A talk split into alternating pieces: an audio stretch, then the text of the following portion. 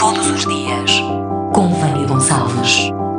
Dia 5 de agosto, o Dia da Ostra. A data é conhecida como o Dia Nacional da Ostra nos Estados Unidos da América e como o Dia Mundial da Ostra no resto do mundo. Neste dia, são servidas as mais variadas e deliciosas ostras a preços especiais nos espaços atentos à data. Também se realizam festivais de ostras por esta altura. Ostra é um nome comum atribuído a diferentes grupos de moluscos. A ostra é um molusco muito versátil. Enquanto algumas ostras não são consumidas pelos humanos, ostras pérola, por exemplo, outras são consumidas em cru ou cozidas. Um dia, todos os dias.